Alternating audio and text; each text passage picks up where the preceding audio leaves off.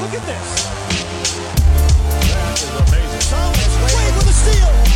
The emotions of Dirk Nowitzki. What he's always dreamed of. Hoping to have another chance after the bitter loss in 2006. Watch this play.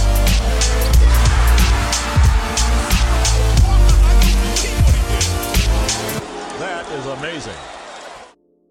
Hallo und willkommen zu Gutnext, dem deutschen Basketball-Podcast im Internet. Mein Name ist André Vogt und ich grüße euch zur neuen Folge unseres kleinen, aber feinen Basketball-Hörspiels. Heute zum Fragen-Podcast am Sonntag und der wird präsentiert von all denjenigen, die jetzt auch bei Twitch dabei sind. Warum? Ähm, ja, das ist so jetzt das äh, neueste Angebot hier im Gutnext Portfolio. Ähm, was mache ich dort? Ja, zum einen das gleiche, wie was ich jetzt gerade mache. Es gibt den Fragen-Stream am Dienstag. Ähm, was unterscheidet den vom Fragen-Podcast? Ja, viele Sachen. Also zum einen ist alles live. Ne? Ich reagiere dann direkt auf eure Fragen. Ich habe bisher auch immer geschafft, alle Fragen zu beantworten in so knapp zwei Stunden, manchmal ein bisschen mehr.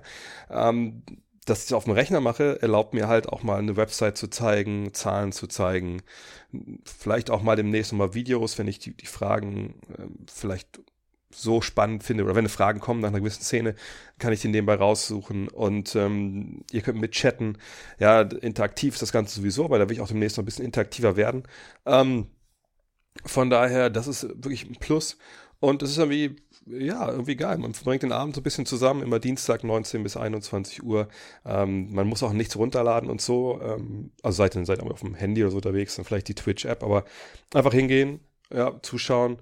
Man kann da auch followen, genau wie ähm, es auf YouTube der. Man kann abonnieren. Wenn ihr Prime habt, könnt ihr einfach ein Prime-Abo dalassen. Das kostet euch gar nichts. Kostet nur Amazon. Und ähm, ja, ist irgendwie echt, echt ein geiles, geiles Format. Genau wie der NBA Weinkeller, alle zwei Wochen am Mittwoch. Bisher haben wir es immer geschafft, der Len Werl und ich, wir gucken immer, ja, jeder bringt zwei Highlight-Videos mit nach bestimmten Themen aus der Geschichte der NBA. Edle Tropfen. Ich frage euch immer, wen ihr unter diesen Vorgaben, die wir jede Woche uns ergeben oder alle zwei Wochen geben, wen ihr gerne sehen würdet. Äh, Und dann reden wir über die Videos, über die Spieler. Da kommen oft auch ein paar Anekdoten, gerade bei neueren Spielern bei raus, wie, was wir mit, dem selber erlebt haben, weil Len natürlich auch öfter schon bei NBA Finals etc. unterwegs war. Und das ist echt ein Feature, was ihr extrem feiert, äh, muss ich auch sagen muss. Vielen, vielen Dank für das mega positive Feedback. Freitags zocke ich NBA 2K. Nächste Woche Mittwoch gibt's äh, The Lock, den Stream. Jan und ich, Jan Hieronymi. Ihr kennt das Lock aus der Five vielleicht von früher und auch aus, aus Planet Basketball. Das waren diese, diese kleinen Leisten rechts und links in den 24 Seconds, wo wir ein bisschen erzählt haben, was wir in dem Monat bei unseren NBA-Reisen erlebt haben, wenn denn welche am Start waren. Und das wollen wir jetzt in einem Stream verarbeiten. Also wir lesen das vor und äh, stoppen dann immer wieder. Äh, wir haben alte Fotos von früher. Wir können natürlich dann auch mal Anekdoten erzählen, die vielleicht in den, ja, in den PG-13-Heft nicht so reinpassen. Und ich meine jetzt nicht Paul George. Ähm, da freue ich mich total drauf, mal zu sehen, wie wir Sachen halt erinnern, die schon ja, über zehn Jahre natürlich her sind. Von daher, das ist, glaube ich, auch sehr spannend. Und das dann am, äh, sagt, am, am Mittwoch.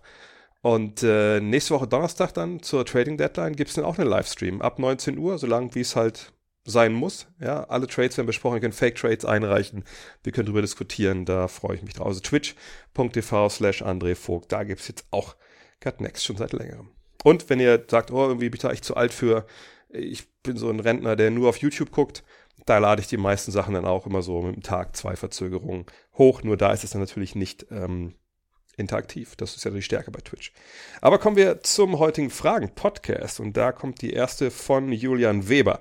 Er möchte wissen, es gibt ein paar Spieler, deren Karriere durch einen extrem niedrigen Basketball-IQ, vor allem in der Defensive, limitiert wird. Beispiele, die mir spontan einfallen, sind Michael Porter Jr., Jabari Parker oder Enes Kanter. Inwieweit ist es möglich für solche Spieler diesen Skill mit der Zeit zu erlernen und wie arbeiten die Teams daran? Fallen dir in der Hinsicht positive Beispiele ein, die sich im Laufe ihrer Karriere stark gesteigert haben in diesem Bereich? Vielleicht hast du Lust darüber zu reden. Ja, habe ich Lust, deswegen habe ich die Frage jetzt vorgelesen.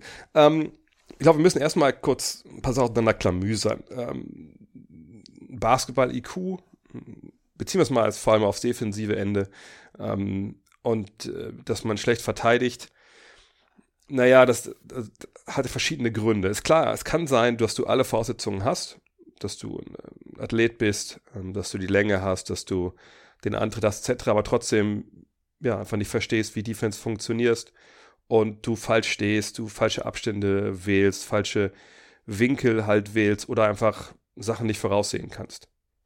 Also du hast alle Tools und verteidigst trotzdem nicht richtig gut. Da liegt es in der Regel natürlich dann am, ja, ist es am Basketball-IQ. Ähm, ich finde den Begriff in der, der Beziehung schon irgendwie passend und irgendwie auch nicht. Denn IQ hat ja nichts mit Knowledge zu tun, also mit dem, was du weißt, mit dem Wissen, was du eigentlich machen musst.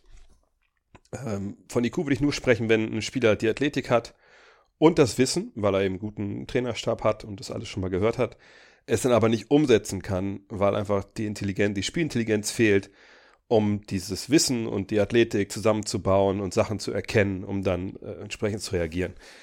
Das finde ich ist wahrscheinlich relativ selten der Fall. Also ich wüsste jetzt nicht, welchem Spieler ich das jetzt so zusprechen würde. Ich meine, Carl Anthony Towns früh in seiner Karriere war defensiv ein Desaster, obwohl er eigentlich alles hatte, aber er war sehr, sehr jung und halt ein Big Man. Ähm, von daher ist man da auch immer so geneigt zu sagen, okay, das kommt alles noch. Von daher, ich würde sagen, lass uns nicht immer über Basketball-IQ sprechen, lass uns über sprechen, ne, warum gibt es Spieler, die äh, schlecht verteidigen.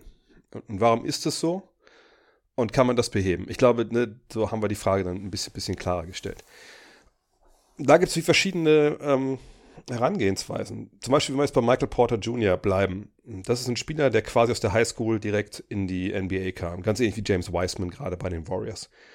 Und ähm, Michael Porter Jr. sieht defensiv oft einfach desaströs aus, aus verschiedensten Gründen. Ähm, weil er takt, äh, technische Fehler drin hat, ja, wie man verteidigt, den falschen Abstand wählt, äh, vielleicht ne, nicht tief genug in den Knien ist, Körperschwerpunkt halt falsch, ähm, falsche Fußstellung wählt und dann wird er natürlich gnadenlos attackiert. Ähm, gleichzeitig sehe ich bei ihm auch so ein paar Geschichten, wo ich denke, ja, der hat sicherlich auch nicht die besten athletischen Voraussetzungen stellenweise für eine Verteidigung. Ähm, gerade so die Fußarbeit, die, die, die fehlt so ein bisschen.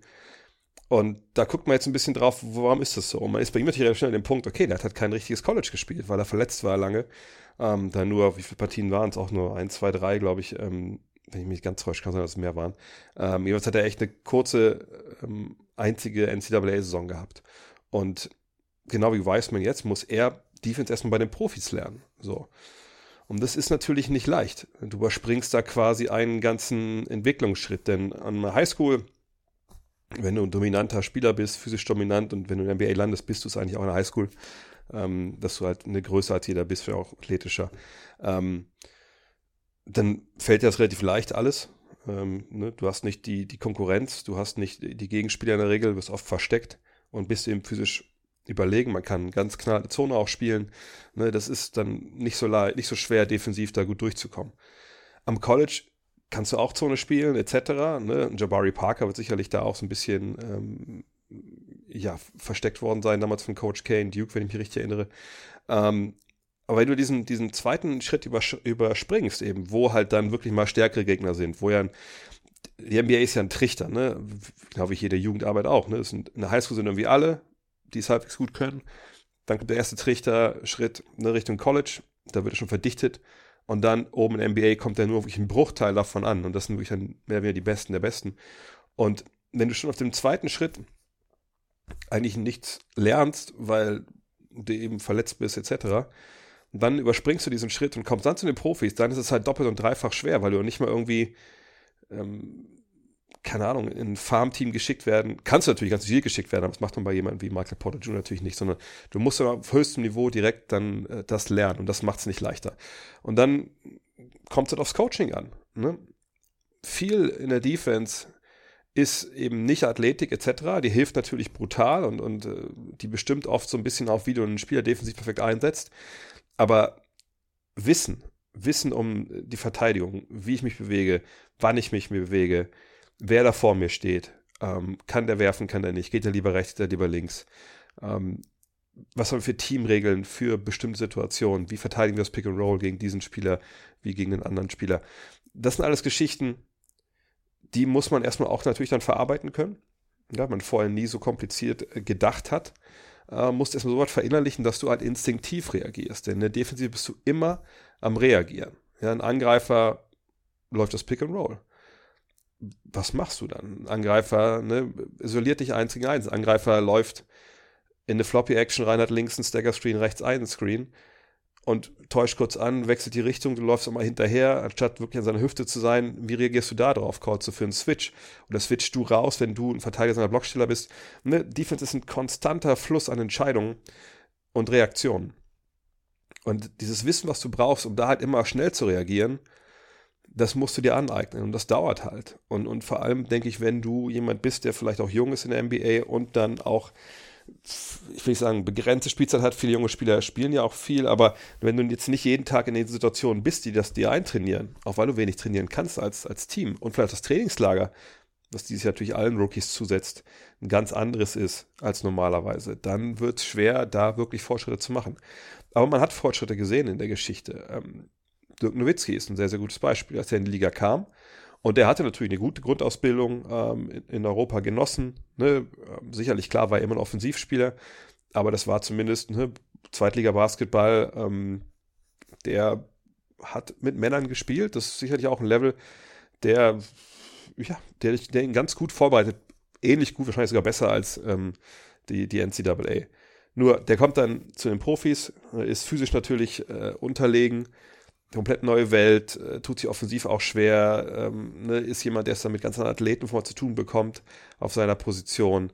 Und das, was er vorne so als Mismatch hat, holt natürlich hinten auch als Mismatch ein. Und wurde Dirk jetzt im Laufe seiner langen, langen Karriere dann zu einem absoluten Top-Verteidiger? Natürlich nicht. Aber durch das Wissen, durch die Erfahrung, durch den Scheme, also durch die, das, das Schema, wie sie verteidigt haben, dann in, in Dallas oft, wurde er zumindest jemand, den man äh, drauflassen konnte in entscheidenden Situationen und einer, der nicht jedes Mal zu attackieren war. Also eine Sache, die man ja bei ihm dann am auffälligsten gesehen hat, ist eben diese, diesen Handkantenschlag auf den Ball, dass er so halt dann Drives verteidigt hat, ähm, dass er wusste, wo kommt die Hilfe, wie gebe ich Hilfe. Er hat diesen ganzen zerebralen Teil der Defensive schon verstanden. Äh, und das hat ihn dann hinten halt in dem Sinne wertvoll gemacht, dass er ne, da agieren konnte, um total auffällig zu sein. Und dann war er natürlich auch vorne mit dabei. Jemand wie Ines Kanter, das ist halt ein Problem. Ne? Das ist jemand, der, weil er ein Big Man ist, den du auf der Drop-Coverage schicken musst. Ne? Also wenn er Pick and Roll steht, dann willst du eher Abstand lassen, dass er Abstand lässt zum, zum Dribbler, weil er eben kein, er ist nicht schnell auf den Beinen. Er kann einen Dribbler nicht stellen aus dem Pick and Roll. Das wird er auch nicht unbedingt besser können, wenn du mit ihm jeden Tag acht Stunden trainierst. Der, das hat viel dann noch mit Athletik zu tun ne, und lateraler Geschwindigkeit. Den musst du dann im Endeffekt auch in der, in der Defensivtaktik äh, verstecken. Und wenn wir uns an die Playoffs vor zwei Jahren, als Steph Curry da die Trailblades kaputt geschossen hat, weil er aus hinter jedem Screen da mal so viel Platz hatte, weil Kante abgesungen war. Naja, das ist dann halt ne, die Frage, du musst dann anders verteidigen. Ne? Aber er wird das dann so nicht leisten können, wie du es halt in dem Moment brauchst. Und von daher ist der Spieler da natürlich derjenige, der den Trainer zwingt, was zu ändern.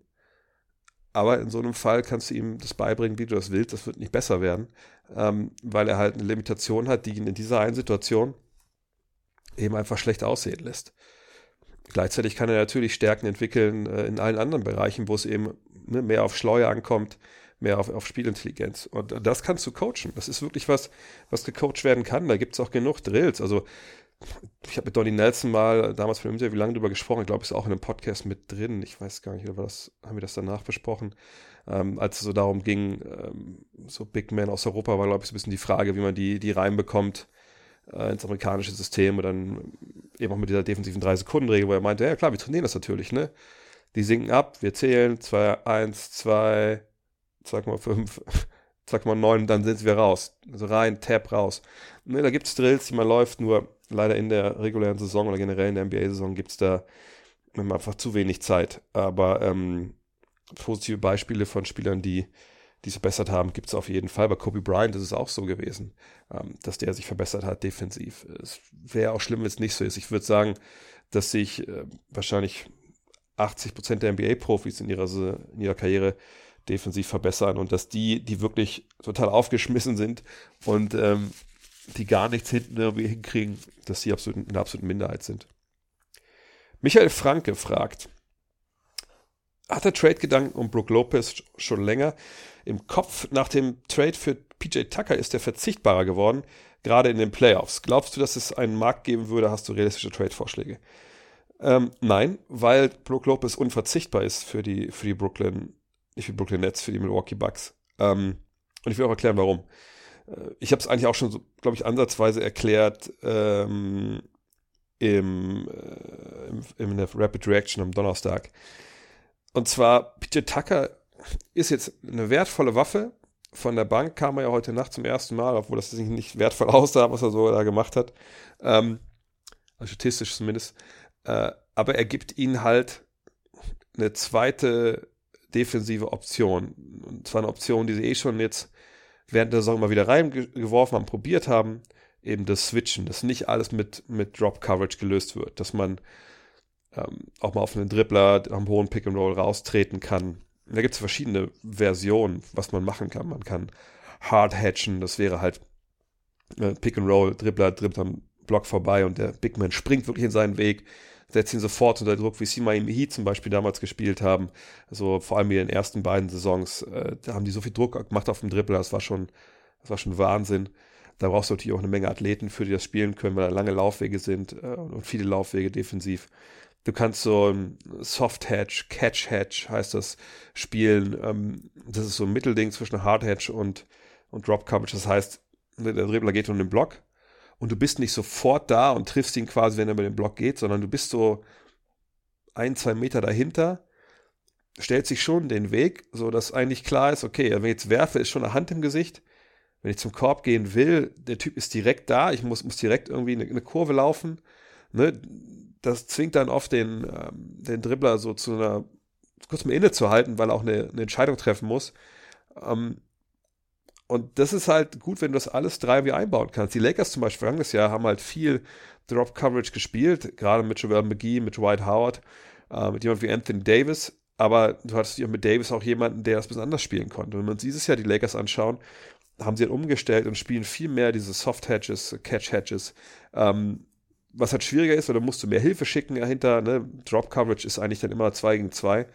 Ähm, und das machen die Bucks jetzt eben auch. So, die Bucks wollen PJ Tucker, damit sie einen kleineren, mobileren, in Anführungszeichen Big Man haben, den du dann paaren kannst mit Janis Antetokounmpo ähm, und mit den beiden kannst du halt dann ne, switchen, ne, diese bisschen aggressiveren Pick-and-Roll-Verteidigungen spielen. Und wenn das dann angesagt ist, wie vergangenes Jahr zum Beispiel gegen eine Serie wie gegen die Heat, dann kannst du diese Waffe immer wieder einsetzen. Wenn du es nicht brauchst, ja, weil die Spieler fehlen, äh, die Pick-and-Pop-Big Men zum Beispiel, die so ein Drop-Defense attackieren oder so Guards wie äh, Dragic mit seinem Floater, dann spielst du halt weiter mit dem Center in der Zone. So. Und das gibt einfach den Bugs mehr Variabilität. Aber ihre Base-Defense, das, was sie immer spielen werden, erstmal zu Beginn, denke ich, das wird die Drop-Defense sein, weil so bekommst du es halt hin, dass du am Ring diese, diese wertvollsten Würfe, die es halt gibt, also Korbleger, dass du die halt wirklich ähm, so weit eindämmst und verhinderst, dass du, das machen sie ja nach wie vor, eine der besten Verteidigungen der Liga stellst, wenn du das nicht total dumm anstellst. Und äh, das machen sie seit ein paar Jahren. Gut, dieses Jahr sind sie nur Top 10, das war früher besser. Aber ich bin überzeugt davon, dass dieses nur Top 10 ähm, was ja auch in Anführungszeichen gesehen werden muss, darauf zurückzuführen ist, dass die Bugs eben auch eine Menge probiert haben. Und äh, das hat man auch gesehen. Wir hatten das, glaube ich, auch in einem Showcase mal vor, vor einem Monat oder zwei, dass ähm, durch diese Experimentierung während der Saison es einfach sich Fehler eingeschlichen haben, die man so sonst nicht gesehen hat, wo, wo Spieler, die eigentlich gar nicht quasi in dieses 2 gegen 2 oder das Pick and Roll involviert waren, stellenweise ihre Rotationen nicht kannten, stellenweise ein bisschen, ein bisschen relaxed haben. Ähm, und ähm, das hat nichts mit Tucker zu tun, ne, ähm, sondern das waren einfach Fehler, die sie da hatten, weil es was Neues war ohne, ohne richtiges Trainingslager. Jetzt sind es mit Tucker variabler geworden, aber jetzt Lopez abzugeben, würde gar keinen Sinn machen, denn damit nimmst du dir eigentlich äh, das, was seine Defense halt ausmacht. Und ähm, müssen wir abwarten, wie viel Tucker mit vergeben kann in seinem Alter, ob die Zahlen, die er jetzt aufgelegt hat in Houston, ob die ja, die Zahlen sind, die wir jetzt auch von ihm in Milwaukee kriegen, oder ob er da jetzt wieder der alte PJ Tucker wird. Ja, Niklas Wilhelm fragt, Daryl Morey hat gestern in einem Sixers-Fan-Podcast unter anderem darüber diskutiert, wie die NBA aussehen würde, wenn man jetzt die Dreierlinie abschaffte. Was glaubst du? Würdest du es begrüßen? Wie stehst du zu anderen Ideen, zum Beispiel die Dreierlinie bis zur Grundlinie zu verlängern, sodass es keine Dreier, Eckendreier mehr gibt oder es jedem Team selbst überlassen, wo und ob und wo genau auf seinem Court eine Dreierlinie vorhanden ist? Ähm, Also den letzten Punkt finde ich, finde ich gimmicky und damit auch wie blödsinnig. Ähm, man hat es im Baseball ja so ein bisschen, in den Major Leagues, jedes Stadion ist irgendwie, sieht anders aus. Und du hast dann auch den Home Run Zaun, sage ich mal, oder, oder, die Mauer an ganz verschiedenen äh, ja, Punkten. Also ne, es gibt ja Stadien, da ist es relativ kurze, äh, es ist ein kurzer Abstand von der Homebase bis zum bis zur, bis zur Wand. Also zum Beispiel in Boston hier die Mrs. Green Monster ist ja so hoch, weil es eben relativ nah dran ist. Da gibt es Stadien, ne, die sind dann besser, was ich für, für Rechtshänder gehalten als für Linkshänder und so. Ähm, manche Stadien ne, bläst der Wind rein. Und, also, ne, das fände ich im Basketball einfach äh, fände ich unpassend. Also es wäre super gimmicky da, wenn jeder Chord irgendwie anders aussieht. Ähm, nee, also ich glaube, das sollte schon einheitlich sein, aber wie einheitlich? Wenn wir heute die Dreierlinie abschaffen würden, hätten wir schon, ich, ich will nicht sagen ein Problem, aber ich glaube, es wäre nicht schöner anzusehen als jetzt. Denn ich kann mir eigentlich nicht vorstellen, dass man dann ein großartig durchdachteres Spiel hätte oder irgendwie ein schöneres Spiel. Klar, man hätte nicht dieses nach vorne drehen und direkt abdrücken äh, von der Dreierlinie, aber ich glaube, man hätte schon relativ viele schnelle Würfe auch und viele lange Zweier. Ähm, Warum? Naja, unterm Korb ist halt trotzdem super wenig Platz. Äh, mit den Regeln, die wir gerade haben, ne, defensive drei Sekunden etc., kannst du da unten irgendwie immer eine Leute in die Halbräume stellen und, und, dann willst du mit Gewalt zum Korb gehen. Das Spacing würde, glaube ich, auch und der Platz, den du hast, glaube ich, ein bisschen zusammenbrechen, wenn ich wüsste, okay, der Typ, der hinten an der Dreilinie-Ecke, also der, an der alten Dreilinie steht, den muss ich gar nicht großartig verteidigen. Denn äh, ein Drive, sich ein Drive und ein Durchstecker zu einem Big Man, die in der Zone stattfinden, ist ja viel hochprozentiger, als das da draußen passieren kann. Und selbst wenn die da draußen treffen, ist es nur die gleiche Anzahl von Punkten. Von daher würde ich ja die Zone noch viel, viel mehr zustellen. Ich würde überhaupt gar nicht mehr, was ich eben beschrieben habe, aggressiv auf den Big and Roll rausgehen. Ich würde nur in der Zone abhängen mit meinen Big Men. Von daher, ich glaube nicht, dass das viel schöner wäre. Äh, Wird es weniger Punkte geben? Ja, da bin ich mir relativ sicher. Aber ähm, ich glaube, es wird trotzdem viel von außen geworfen, nur eben dann Zweier statt Dreier. Und dass es besser ist, da kann man ja drüber streiten. Ähm, was diese Idee angeht mit der Dreierlinie, dass sie quasi nicht in die Ecken durchgeht, das habe ich ja schon auch schon ein paar Mal hier schon mal skizziert, dass ich das gerne mal sehen würde. Ich glaube, jeder, der Kreisliga oder Bezirksklasse spielt, der kennt diese Hallen irgendwo auf dem Dorf oder irgendwo in der Stadt auch manchmal. Ähm, wo du hinkommst und von draußen denkst du, Alter, äh, ist die Halle unterirdisch? Und dann kommst du in die Halle rein und siehst so, oh nee, die Dreierlinie geht halt, ist halt quasi von der Mitglied zur Dreierlinie sind nur zwei Meter Platz und die Dreierlinie geht an der Seite wirklich in die, in die Wand rein. Also ich weiß, dass wir das in, in der einen Halle in Hürth gab, gab's das, war das quasi so, ähm, äh, wie hieß sie denn damals in Niedersachsen, wo ich da gespielt habe? Ah, vergesse ich. Auf jeden Fall, aber ich glaube, ihr kennt die Hallen. Ähm, so, und was das natürlich macht, ist, dieser Eckendreier, der so wertvoll ist, der ist dann nicht mehr da. Heißt, du musst da nicht unbedingt so, so weit rausgehen. Aber bringt das dann mehr im Sinne, weil ich glaube, was man mehr will, ist ja mehr Bewegung auf dem Feld, ähm, ne, mehr Blocks, mehr, mehr Ideen, mehr Bewegung, ähm, um eben dann zum gleichen Ziel zu kommen, was man sonst halt hat, wenn man ein, zwei Aktionen halt fährt, ähm, eben den freien Wurf.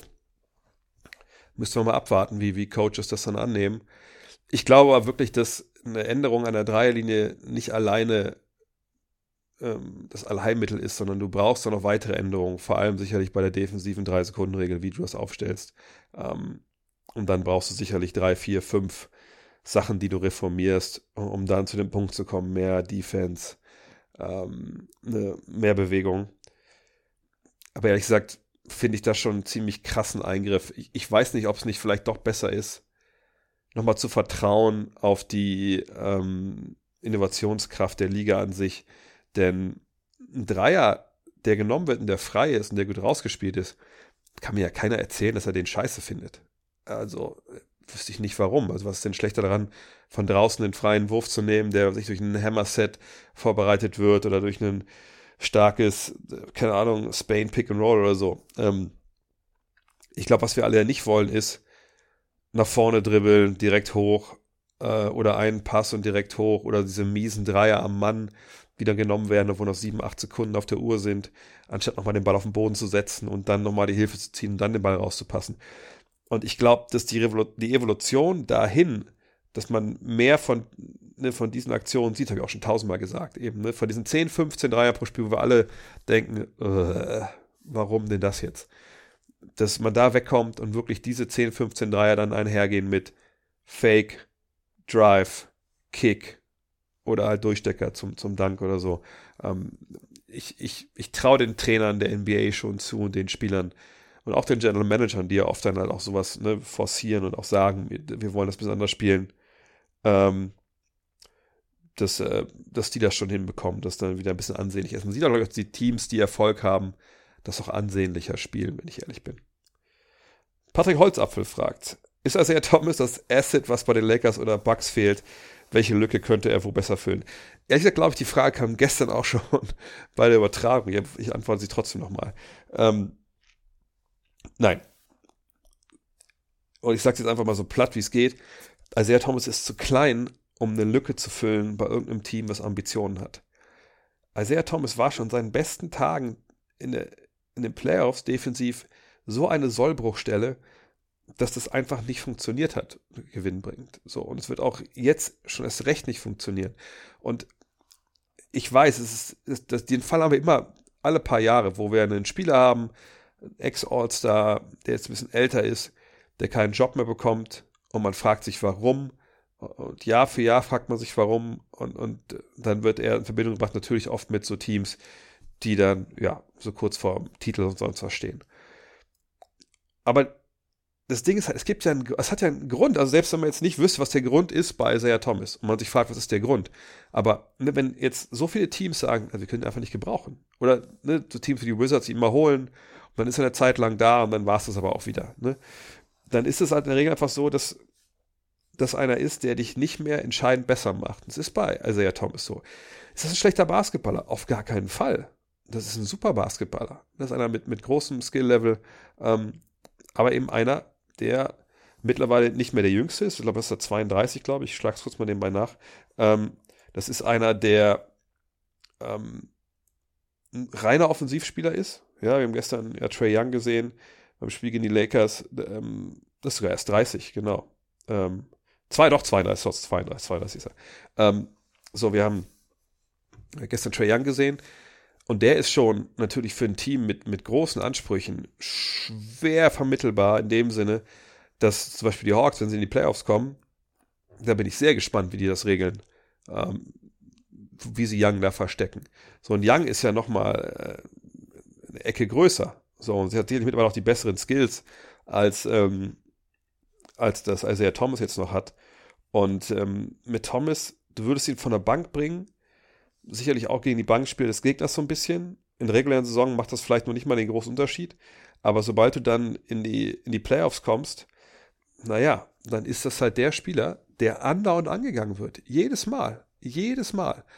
Ähm, ich habe gestern das Beispiel mal gebracht, haben zu der Serie Chicago gegen Boston, als John Rondo dann einfach gesagt hat, nö, ich hole jetzt jeden Offensivrebound, ich, ich bullyball den so ein bisschen und von daher, so leid es mir tut, ich finde den auch super, aber äh, so ein Platz für ihn den es vielleicht auch gibt in der NBA, ist bei einer Mannschaft, die, keine Ahnung, von entweder im Übergang ist zwischen ne, Abriss und Neuaufbau und man will ein bisschen, man will irgendwie gucken, dass man Körbe kriegt äh, und vielleicht noch einen halbwegs ähm, bekannten Namen da ins, ins, Team packen, dann ein paar Zuschauer in die Halle kommen äh, und man hat auch gerade keinen Youngster auf der Position, den man entwickelt.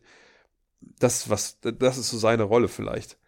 Aber äh, Playoff-Teams, Teams, die Meisterambitionen haben und bei denen jetzt nicht, keine Ahnung, alle Point Guards ausfallen auf einmal, da macht es keinen Sinn für Isaiah Thomas, so leid mir das tut. Und ich sage das jetzt nicht, das hat gestern einer auf Twitter echt geil geschrieben, ich sage das jetzt nicht, weil ich ihn äh, in meiner äh, Dallas Mavericks, meine NBA-Saison, äh, ihn ins Team holen wollte, so als dritten, äh, zweiten Point Guard, weil ich eben auch keinen hatte hinter Luca. Und der Typ wollte über, über 5 Millionen Dollar haben pro Jahr. Also das sage ich nicht deswegen, sondern einfach, ich bin in der realen Welt, er kann niemand mehr wirklich helfen, leider. Clint fragt, was sagst du zu Jordan Poole in dieser Saison? Trotz deutlich weniger Minuten als in der vergangenen kratzte er am elitären 50, 40, 90 Club Mit 21 Jahren ist er auch noch sehr jung. Was für eine Rolle wird er in Zukunft bei den Warriors spielen können? Ich hoffe eine gute. Ähm, wir sehen es jetzt ja auch gerade so ein bisschen. Ähm, Steph Curry hat es gefehlt, er hat sich ja da auf dem, hat sich am Popo wehgetan, so kann man es, glaube ich, äh, in dem Fall äh, sagen. Und ähm, Jordan Poole äh, ja, hat daraus Kapital geschlagen jetzt. Ich er war eine lange Zeit jetzt auch inactive gewesen, äh, musste erst mal reinkommen. Und jetzt aber, äh, seit er jetzt wieder am Start ist, der Mann liefert halt ab. Ne? Also, das ist echt absoluter Wahnsinn. Äh, ist wirklich wie, wie ein neuer Spieler jetzt. Also, in diesen Spielen jetzt, seit er wieder dabei ist, äh, es sind sieben Partien, 20,9 Punkte, ähm, 2,6 Assists, 2,1 Rebounds, äh, Quote 54,5% aus dem Feld, 44,2 von der Dreierlinie, 88,2 ähm, vom Charity Stripe. Also Respekt. Ähm, er ist jemand, der natürlich äh, ein Shooter ist. Das war er auch schon in Michigan. Ähm, hat ja auch zusammen mit, mit Moritz Wagner da gespielt. Ähm, er hat eine okaye Größe mit 1,93 für den Shooting Guard.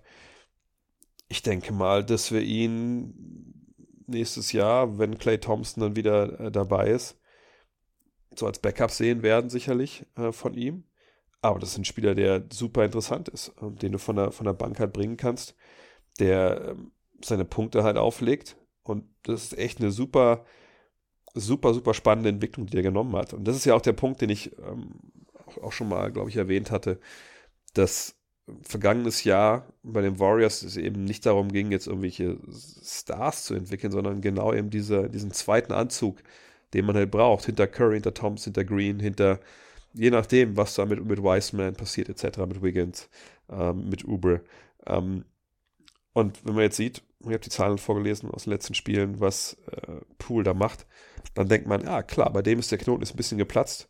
Das ist, das ist super, super cool und ähm, man darf gespannt sein wie das weitergeht für ihn. Josh fragt, individuell Defense gilt generell als sehr schwer zu bewerten. Wie gehst du vor, wenn du deinen Defensive Player of the Year wählst? Ähm, ja, habe ich auch schon ein paar Mal erklärt, deswegen ganz kurz. Ähm, ist super schwierig. Es gibt so ein paar Kern-Statistiken, die man sich anguckt. Äh, Defensive Real Plus Minus. Es gibt ja Defensive Box Plus Minus. Ähm, es gibt ja, die, äh, wie heißen sie, Defensive Win Shares.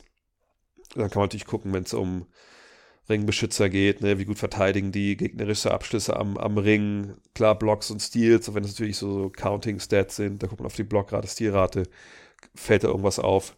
Ähm, aber ich sage ja nach wie vor, also ich, für mich ist das nicht nur ein, auch wenn es ein individueller Award ist, weil einer den bekommt, ist nicht ein individueller Award, den man in einem Vakuum sehen kann, glaube ich, ähm, losgelöst vom, vom Team, sondern ich, ich finde es mehr so ein Most Valuable Defensive Player, so müsste man es vielleicht nennen. Denn ähm, ich denke einfach, dass jemand wie Gobert oder auch Clint Capella, der es auch sehr gut macht dieses Jahr, ähm, die sind so wichtig für ihre Mannschaften, so wichtig wie halt wirklich kein ähm, kleinerer Spieler sein kann, weil sie einfach die ganze Defensive verankern, weil sie äh, als Shotblocker einfach so viele Würfe verhindern, bevor sie überhaupt äh, ja, hochgehen äh, und eben Rebound und Würfe blocken. Ähm, und dann muss ich immer auch sehen, ist diese Defense, wo die drin spielen, ist die halt gut. Ne? Und klar tut das ein bisschen dann Spielern weh, wenn vielleicht sie sich da die, die Seele aus dem Leib verteidigen und andere Spieler da einfach zu schlecht sind oder das nicht ernst nehmen. Ähm, aber ich finde, halt, wenn du nicht Top 10 Def Defensive, ähm, wenn du keine Top 10 Defensive unterwegs bist, dann kannst du auch nicht Defensive Player of the Year werden. Ähm, und von daher ähm, kommt da auch viel mit rein glaube ich, auch viele Eye-Test, aber Defense ist eben nach wie vor, auch wenn es viel bessere Zahlen jetzt gibt, eine relative Black Box, weil es auch viel natürlich auf Kontext äh, ankommt und man einfach sehen muss, was einer eine Defensiv mit, mit dem Gegner macht, ähm, wie das Team agiert, wie er hilft, wie, wie er Sachen halt auch vielleicht gar nicht erst entstehen lässt. Aber es ist halt super, super schwierig, weil man einfach, das habe ich erlebt in einem einen Jahr, wo ich abstimmen durfte. Ähm, wenn man das ernst meint, dann kommt man an den Punkt, wo man denkt, ey, fuck, ich, ich weil ich weiß, damals war es, glaube ich, habe ich auch Rudy Gobert, äh, Antetokounmpo, ähm, Turner. Und dann kommst du an den Punkt, wo du denkst, okay, habe ich denn genug von allen gesehen, um den Kontext richtig zu verstehen? Ähm, und sicherlich habe ich mir auch ein bisschen zu viele Gedanken gemacht. Aber das ist nach wie vor halt äh, ein Award, der, der einfach super schwer, finde ich, fair zu vergeben ist. Es sei denn, es gibt so Jahre, wo einer komplett vorne wegläuft, aber das gibt es ja da auch relativ selten. Chess Beats fragt, ähm, welche Spieler spielen, vielleicht auch keine Stars, haben nachweislich die, Best, die Teamchemie verbessert. Wenn ich mir so Enes Kante anschaue, dann folgt ihm immer relativer Erfolg, obwohl er spielerisch sehr gescholten wird. Ja, das jetzt an seiner äh, Teamchemiker-Fähigkeit äh, hängt oder an den Teams, wo er hingegangen ist, da würde ich es nicht unbedingt so super festmachen.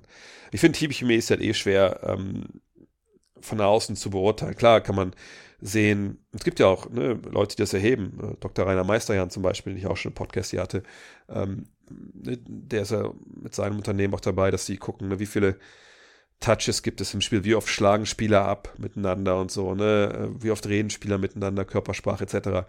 Das spielt ja auch viel damit hinein, ähm, wie Mitspieler äh, miteinander interagieren und wie sie funktionieren. Aber Teamchemie ist ja viel, viel mehr als, als jetzt nur auf dem Feld für meine Begriffe. Es geht ja auch viel darum, was machst du auf der Bank mit den Leuten? Wie redest du mit den Leuten? Wie interagierst du überhaupt im Team? Und wenn wir es davon loslösen, auf dem Feld, ne, wie viel redest du auf dem Feld? Das können wir ja gar nicht hören, wenn man nicht wirklich sehr, sehr nah dran ist. Ähm, wie, welche Kommandos gibst du?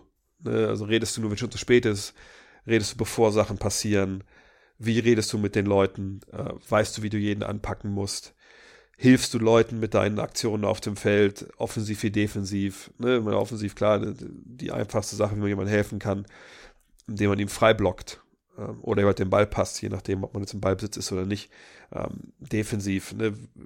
informierst du den Mitspieler, dass da jetzt ein Block kommt, informierst du ihn richtig, rechtzeitig. Ähm, äh, wie gehst du damit um, wenn ein Spieler einen Fehler macht? Ne, das sind alles so Geschichten, die fließen damit rein in die Teamchemie. Ähm, Leute, die sie nachweislich besser machen. Ich, ich glaube, jemand wie Joe Ingles ist da immer zu nennen. Aber auch jemand wie Jared Dudley. Also, wenn ihr mal den Podcast, ich glaube, es war bei Bill Simmons da nach dem Bubble gehört habt, ähm, wo er so ein bisschen ins Detail gegangen ist, wie das seine Bubble auch lief, da hat man einen guten Eindruck bekommen, wie er halt auch abseits des Feldes, ne, ein Glue-Guy, ähm, so nennt man ja quasi die Jungs, die halt die Chemie fördern, ähm, ne, wie er da agiert hat.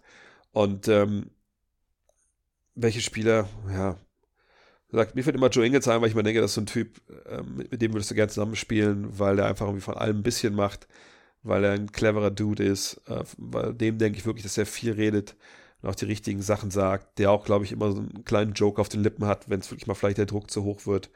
Ähm, aber ich, ich würde eigentlich sagen, dass die Teamchemie von vielen, vielen, vielen Spielern verbessert wird.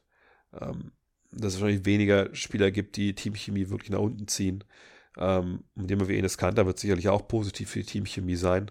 Ähm, aber gemeinhin jeder, der so als Glue Guy bezeichnet wird, sicherlich gut für die Teamchemie. Auch Jan der Kumpo wird gut für, für die Teamchemie mit seiner Art ähm, und, und, wie er halt mit den Jungs umgeht. Ähm, von daher ist es eine ziemlich breit gefasste Frage, finde ich. Erik fragt, wie sehr könnte die Verletzungspause und eine eventuelle Schonzeit von Seiten der 76ers Einfluss auf die MVP-Wahl nehmen? Joel Embiid lag ja wohl gut im Rennen. Oder glaubst du, er will unbedingt MVP werden und versucht, so schnell wie möglich zurückzukommen? Hm. Also ich denke mal, er will auf jeden Fall MVP werden, er will auf jeden Fall schnell zurückkommen. Auch weil für die Sixers, auch wenn sie jetzt ohne ihn und ohne Simmons gestern gewonnen haben, ähm, es geht ja schon darum, dass man Erster wird, denke ich. Ähm, in der Eastern Conference, denn die Chancen jetzt, wie es in den USA läuft, mit den Impfungen, wenn man zum Beispiel die Bilder aus Florida gestern gesehen hat, da am South Beach, was da abging, ähm, dann muss man natürlich schon fragen, ähm, okay, also wenn Covid jetzt vorbei ist und alle machen können, was sie wollen wieder, äh, ist da nicht vielleicht wirklich es gar nicht so weit hergeholt, dass man in den Playoffs zumindest vielleicht die Hälfte der Zuschauer zulässt oder so. Ob es jetzt richtig ist oder falsch, das kann man ja an anderer Stelle diskutieren. Ähm, aber dann Heimspiel zu haben, Heimvorteil zu haben, ist sicherlich wichtig. Gerade wenn man da überlegt, dass man es ja irgendwann mit Brooklyn oder Milwaukee zu tun bekommt. Ich, da denke ich, kann man die Uhr nachstellen. Allerdings kann ich gut vorstellen, dass für Embiid vielleicht wirklich der MVP-Award auch noch ein bisschen, bisschen wichtiger ist, weil er einfach natürlich jetzt dieses Jahr auf einem extrem guten Weg ist. Und natürlich, wenn du Spiele verpasst und auch viele Spiele verpasst, irgendwann kommt halt der Punkt, selbst wenn du vielleicht ne, das mehr verdient hättest als, keine Ahnung, als ein LeBron, als ein Jokic, wie man immer das nennen will. Wenn die halt 10, 15 Spiele mehr gemacht haben als du, finde ich es dann immer schwer, für den zu argumentieren, der halt nicht dabei war. Denn also viel weniger valuable kannst du ja nicht sein, als wenn du nicht da bist. Das sagt LeBron ja auch immer, oder gestern, glaube ich, auch direkt geinstagrammt ge danach, nach seiner Verletzung, dass er meint, ja, hier, äh, ich werde schneller da sein, als ihr denkt und ähm, Road to Recovery starts now. Äh, und ich will immer für meine Mitspieler available sein. Das ist halt auch ein Skill, der oft unterbewertet wird. Ne? Du kannst der beste Spieler der Welt sein. Wenn du nicht spielen kannst, tja, dann kannst du auch Isaiah Thomas haben statt dem besten Spieler der Welt. Der bringt wahrscheinlich dann mehr, weil der am Start ist. Ähm, von daher muss ich ehrlich sagen, also man muss sich schon ein bisschen Sorgen machen um Joel Embiids ähm, MVP-Kandidatur, wenn alle anderen fit bleiben. Jetzt hat sich natürlich auch LeBron verletzt. Mal gucken, wie lange der ähm, draußen ist. Embiid, da wurde am 13. März gesagt, ja, zwei Wochen, gucken wir noch mal drauf. Mal gucken, wie es dann aussieht. Ähm, Wäre natürlich schade, wenn ihm die Verletzung im Endeffekt jetzt dann diese, diese starke Saison so verhagelt, dass er nicht MVP wird. Aber am Ende des Tages geht es natürlich für die Sixers an sich vor allem um den Titel. André Butscheike fragt, James Harden zeigt gerade eine Vielseitigkeit oder seine Vielseitigkeit in der Offensive und trägt die Nets fast im Alleingang in Richtung erster Platz im Osten. Ist er trotzdem, trotz des Trades nicht der Top-MVP-Kandidat im Osten, noch vor Janis und Joel?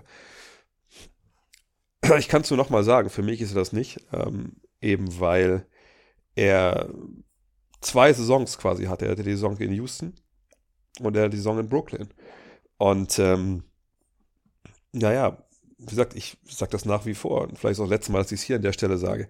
Du kannst für mich nicht ähm, auf der einen Seite least valuable Player für die Mannschaft gewesen sein, die über die Jahre alles für dich gemacht hat und du streikst dich da quasi raus äh, und benimmst dich am Ende des Tages wie ein riesiges Arschloch. Also müssen wir, ich sage, dass er eins ist, ich sage, so wie er sich benommen hat äh, in dieser Saison in Houston, das war unprofessionell, das war ein arschiges Verhalten und ist einfach auch dem Club und seinen Mitspielern da gegenüber höchst disrespectful gewesen.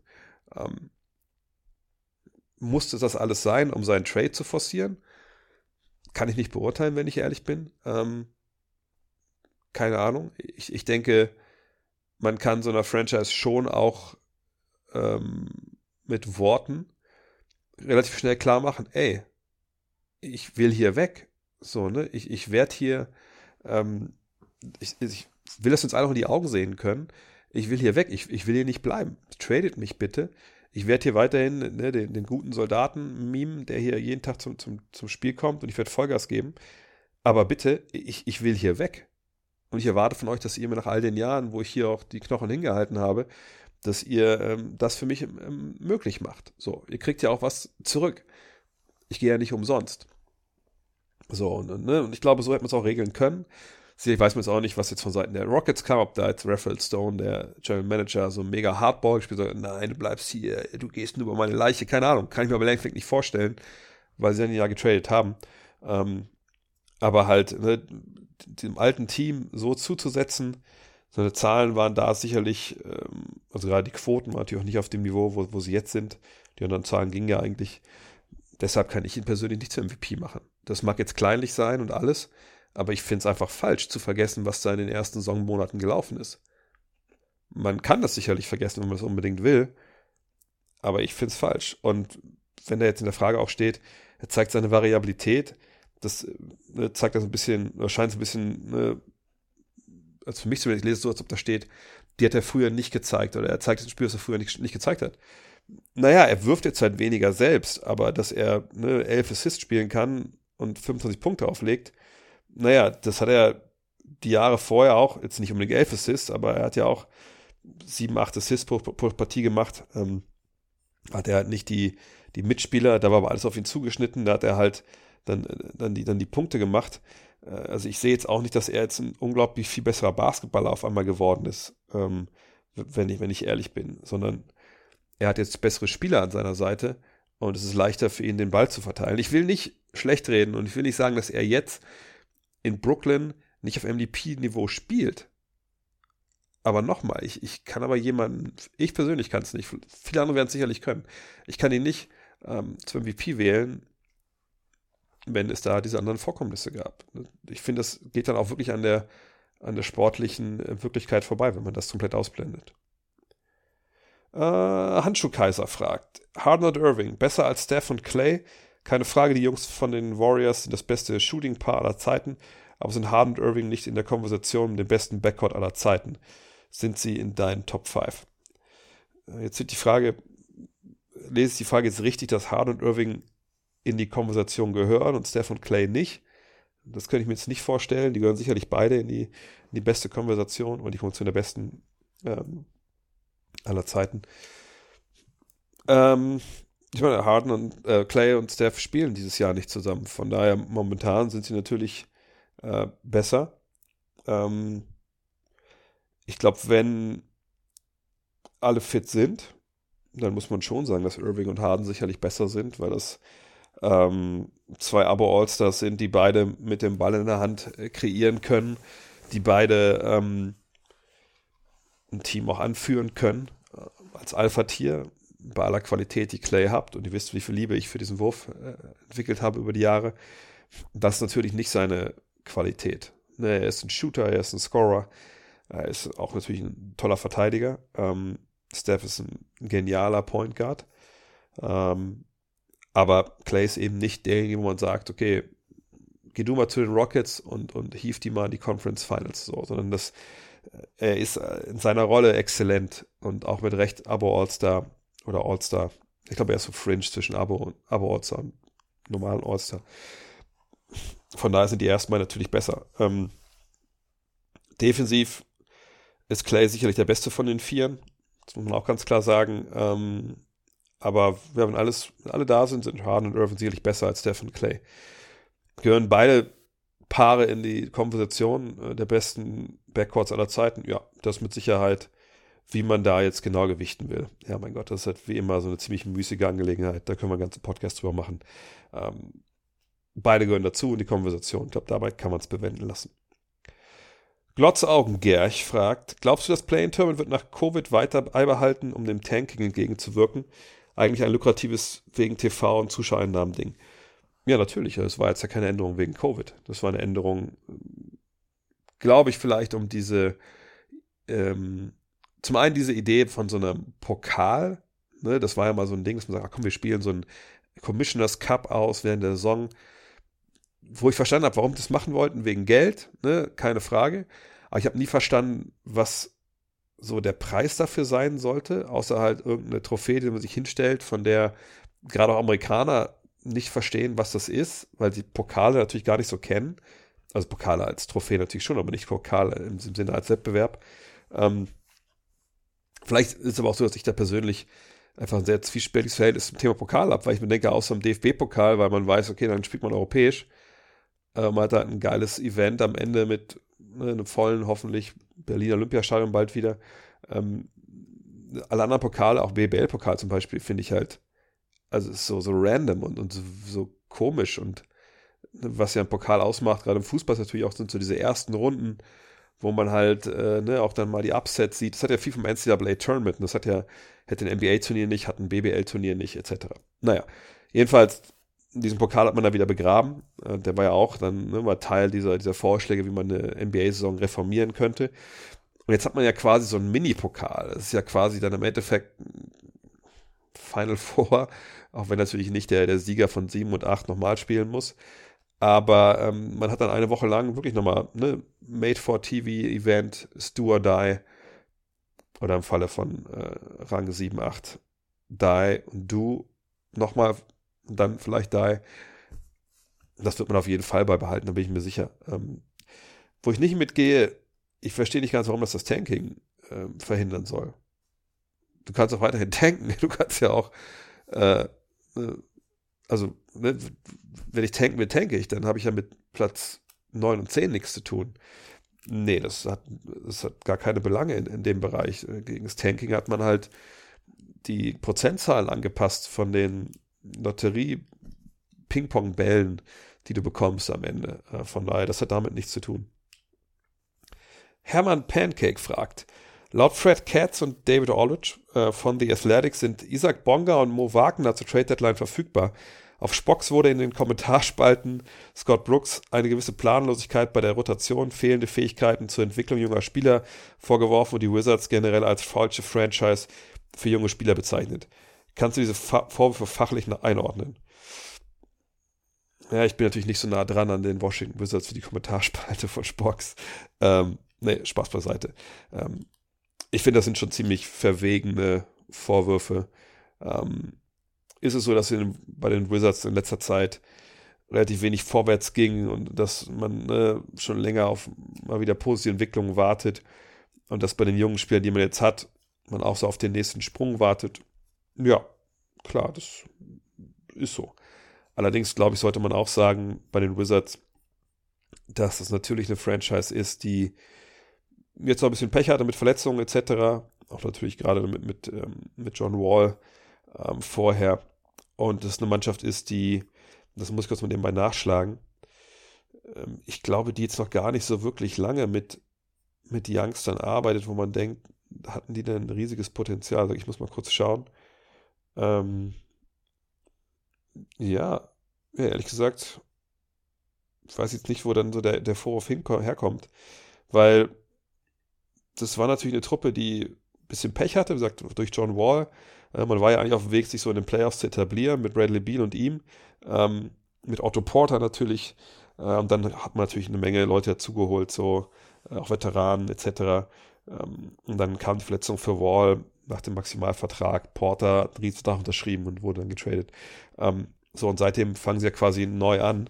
Ähm, und da jetzt von zu sprechen, dass die Spieler nicht entwickeln, glaube ich, spricht einfach nicht den Tatsachen. Zumal sie ja mit Bradley Beal den Spieler entwickelt haben, ähm, wo man, glaube ich, ganz klar sagen muss, dass, ich meine, das war der dritte Pick da, ne, 2012, keine Frage. Aber den haben sie halt entwickelt. Und wenn man mal guckt, so die ersten vier Jahre, da macht er das richtig gut, ne, immer Double Figures, alles gut, alles okay. Aber man spricht nicht unbedingt davon, dass das jetzt ein All-Star wird oder so. Und dann kommt dieser Sprung ähm, 2016, 17 und seitdem ne, geht es halt auch wieder steil bergauf bei ihm. Und das ist echt ein langer, langer Entwicklungsprozess. Kann man sagen, ja, das, das wäre für früher gekommen, dass nicht die Wizards gewesen wären. Okay, cool, ja, mag sein. Ähm, aber ich finde die Anhaltspunkt, dass die Youngster da jetzt nicht unbedingt entwickelt werden, ziemlich verfrüht. Es sei denn, wie gesagt, äh, da sind eine Menge super Insider von den Wizards dabei. Ähm, Moritz und Isaac sind auch relativ kurz erst da. Und auch in der turbulenten Phase, eben mit dem Trade von Wall, dieses Jahr spät dann halt äh, Westbrook dazugekommen. Ich glaube, wenn ihr den Podcast, den aktuellen mit, äh, mit Moritz gehört habt, habt ihr auch ein bisschen gehört, wie das intern auch natürlich dieses Jahr, wie das läuft bei den Wizards, wie schwer das war mit dieser Covid-Geschichte, mit dem späten, der späten Ankunft von Westbrook in der Verletzung. Von daher, ähm, ich würde sagen, die Vorwürfe ich will nicht sagen, die sind falsch, weil mir einfach der Einblick fehlt, aber ich sehe momentan keine richtigen Anhaltspunkte dafür. Und ich, ich denke, da muss man vorsichtig sein, wenn man nicht wirklich Informationen von innen hat, das äh, so zu bewerten. Dani fragt, wie siehst du die G-League? Ist das denn ein besserer Weg, um für NBA-Scouts interessant zu sein? Oder würdest du den europäischen Talenten empfehlen, in Europa zu bleiben? Und ist der Wechsel von David Krämer, der in der G-League ja gecuttet wurde, eher ein Rück- oder Fortschritt? Oh, da ist ja viel drin die G-League ist ähm, eine tolle Ausbildungsmöglichkeit für Amerikaner, die halt nicht nach Europa wollen. So. Und toller Weg für NBA-Teams, ein Farmteam zu haben. Das ist wichtig. Ähm, Rio Grande Valley Vipers sind ja mal ein gutes Beispiel, ne, das Farmteam der, der Rockets, wo Prinzipien ausprobiert werden, die man auch vielleicht zu den Profis bringen will, wo man die auch Spieler ranzüchten kann, die vielleicht dann oben funktionieren. Und man kann Spieler halt wirklich ähm, ja, reinbringen in diese Rolle, die man halt braucht. Wenn ich an den Podcast mit Martin Schiller, meinen alten Studienkollegen, äh, der Head Coach der Utah Stars war, erinnert, der hat ja, was Salt Lake City Stars heißen der, glaube ich, ne? der das ja sehr eloquent dargestellt, auch als Trainer, ne? wie dieser Job halt aussieht und wie das mit den Spielern halt läuft. Ähm, von daher ist es eine besondere Liga, ne? eine Ausbildungsliga, eine Farmliga, aber eben auch eine, die ganz nah an NBA dran ist und ähm, die für die NBA auch wichtig ist. Ist es jetzt besser, als europäisches Talent in die NBA zu gehen oder in die G-League zu gehen, um dann von der NBA gesehen zu werden? Jein, also heutzutage muss man natürlich schon sagen, das Scouting der NBA ist natürlich ganz anders als vor 20, 30 Jahren. Also da war es sicherlich wichtiger, du bist irgendwie äh, auf deren Radar in einem College oder so, äh, weil dann sehen die dich und dann kommst du in Notizbücher. Mittlerweile ist es so, dass die allermeisten Teams, die Einschränkung erkläre ich gleich, natürlich schon so gut vernetzt sind und so gut ähm, halt auch äh, am Start sind in Europa und im Rest der Welt, dass sie schon checken, wen sie da beobachten müssen und wen nicht. Allerdings gibt es eben auch eine Menge Teams, die da nicht gut aufgestellt sind, die keine guten Scouts haben in Europa, die so ein bisschen von der Hand in den Mund leben, was so die Draft angeht und, und die Infos, die sie sich da holen. Ähm, die dann auch vielleicht manchmal ne, irgendwelchen Agenten aufsitzen oder irgendwelchen Mock-Drafts aufsitzen von, von Leuten, die vielleicht dann nicht unbedingt die große Ahnung haben, sondern mehr so Sachen zusammenwerfen. Und ähm, von daher ist es vielleicht besser, wenn du in der G-League bist und dich da vor, vorstellst als Europäer. Aber willst du dann zu den Teams, die kein gutes Scouting-Department haben? Wahrscheinlich eher nicht, weil dann kann man auch ein bisschen extrapolieren, was sonst bei denen noch im Argen liegt. Nee, also heutzutage, glaube ich, kannst du überall äh, spielen. Ich meine, Janis haben sie aus der zweiten griechischen Liga geholt. Ähm, wenn man sich die Videos auf YouTube anguckt, die es von ihm da gab, dann muss man sagen, ja gut, wenn, wenn das durchgeht, dann geht es wahrscheinlich auch anderswo durch. Zumal ja auch die jeweiligen Scouts oder dann die Entscheider auch vor Ort dann anreisen, sich das alles vor Ort angucken. In der Regel jetzt mit Covid ein bisschen schwieriger. Ähm, von daher würde ich sagen, Europa, man muss nicht empfehlen, dass man in die USA geht. Mhm. Was David Krämer angeht, ich, ich finde es immer, ähm, wie soll ich das nennen, ziemlich anmaßend, wenn geurteilt wird über, über Basketballer, wenn sie einen Schritt wagen und dann dieser Schritt nicht funktioniert. Also im Fall von David Kramer zum Beispiel, ach guck mal, der hat jetzt versagt in der G-League. Jetzt ist er wieder bei, jetzt ist er hier in der BBL, jetzt ist er bei den Bayern mit dem ähm, Schwanz zwischen den Beinen. Ach guck mal, Paul Zipser hat versagt, hat es bei den Bulls nicht geschafft. Guck mal, dachte, er wäre ein NBA-Spieler. Ah, Tim Olbrecht hat versagt, hat es nicht geschafft bei, bei Philly. Ach, guck mal. So, ne?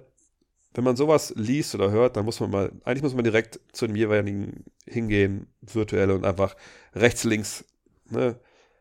Kurze Watschen vielleicht hilft so, weil diese Jungs ähm, einfach echt, also wo man sagen muss, Respekt und Applaus, dass sie sich für diesen Schritt entschieden haben. Nur es ist halt knüppelhart, in die G-League zu gehen und sich da durchzusetzen in der Liga, wo jeder, der da spielt, den Traum hat, oben anzukommen bei der, in der NBA. Ja, wo wirklich, ne, du um jede Minute fighten musst, du dich beweisen musst. Klar ist irgendwo auch so ein bisschen so eine Brotherhood, aber im Endeffekt sind das aber auch alles Ich-AGs. Ähm, und da dann zu spielen, auch wo du natürlich längst nicht die Annehmlichkeiten hast, die du zum Beispiel bei einem Euroleague-Team hast, was so Reisen angeht, auch Bezahlung angeht, etc. Das ist schon ein Schritt. Ich glaube, das machst du natürlich äh, nicht alles nur aus totaler Liebe zum Spiel, sicherlich ist das ein großer Grund, sondern du willst natürlich in die NBA, keine Frage. Vielleicht willst du aber auch diesen, diesen Lifestyle mal erleben, vielleicht willst du USA mal erleben. Ne? Alles richtig. Vielleicht ist der eine oder andere auch mal schlecht beraten, weil der Berater denkt, ah, das ist jetzt das ist garantierter Weg in die NBA und dann klappt es eben nicht. Auch okay. Ähm, aber die haben alle nicht versagt. Ganz im Gegenteil. Ne, die werden alle eine Menge gelernt haben und äh, machen halt den nächsten Schritt ihrer Karriere. So. Und wenn, wenn Fans dann hingehen und dann das so schlecht reden wollen, dann platzt mir echt immer die Hutschnur. Und für David Krämer ist es weder ein Rück noch ein Fortschritt. Er hat ja jetzt eine Menge Erfahrung gesammelt. Jetzt ist er bei Bayern München gelandet. Das letzte Mal, als ich nachgeschaut habe, ist das ein relativ renommierter Euroleague-Club, der auch relativ re renommierte Euroleague-Clubs schlägt, selbst wenn er am Ende relativ weit zurückliegt und dann auch zurückkommt. Und ähm, ich bin mir auch relativ sicher, dass Andrea Trinchieri kein so richtig schlechter Trainer ist. Von daher, was soll denn der Rückschritt sein? War es für Paul Zipser ein Rückschritt, von den Bulls wegzugehen, einem Verein, der sich nachweislich direkt darum geschert hat, wie es ihm körperlich geht. Ähm, und der auch nicht unbedingt interessiert war, herauszubekommen, ähm, was eigentlich in seinem Fuß los war. So, ne? Also sind das dann Rückschritte? Nein. Das sind dann Schritte, die in der Karriere manchmal einfach äh, notwendig sind. Und hat es halt nicht funktioniert. Und dann guckt man, wo es anderweitig dann klappt und was die Zukunft bringt. Das ist ja im normalen Leben auch so. Ja, ich kann ein Business versuchen aufzuziehen, äh, klein, ich kann einen kleinen Laden aufmachen und dann klappt es irgendwie nicht. Aus irgendwelchen Gründen klappt es nicht. Keine Ahnung. Falsche, falsche Idee gehabt, Covid kam dazwischen, keine Ahnung. So, ist es dann ein Rück- oder ein Fortschritt? Es war ein fucking Schritt. Und dann guckst du und überlegst, was der nächste. Und dann machst du den nächsten Schritt. Und immer alles so direkt bewerten zu wollen und dann irgendwie so ein negatives Label drauf äh, packen zu wollen, das, das, das nervt mich, wenn ich ehrlich bin. Weil das genau das ist, was, was halt im Endeffekt das Falsche ist. Ne? David Krämer muss jetzt sagen, krass, habe ich eine Menge gelernt. Jetzt weiß ich, jetzt weiß ich auch, was ich brauche, um, um diesen, diesen Schritt, diesen Traum wahrscheinlich, den er hat. Ich habe mit ihm noch nie gesprochen, aber ich würde vermuten, diesen Traum, den er hat, NBA, dass er den jetzt wieder weiter attackieren wird, natürlich. Und jetzt macht das halt bei den Bayern. Ähm, wer weiß, wo er es dann in drei, vier Jahren macht. So, ne? Von daher, es ist kein Rück- oder Fortschritt. Das ist der nächste Schritt. So muss man das einfach formulieren.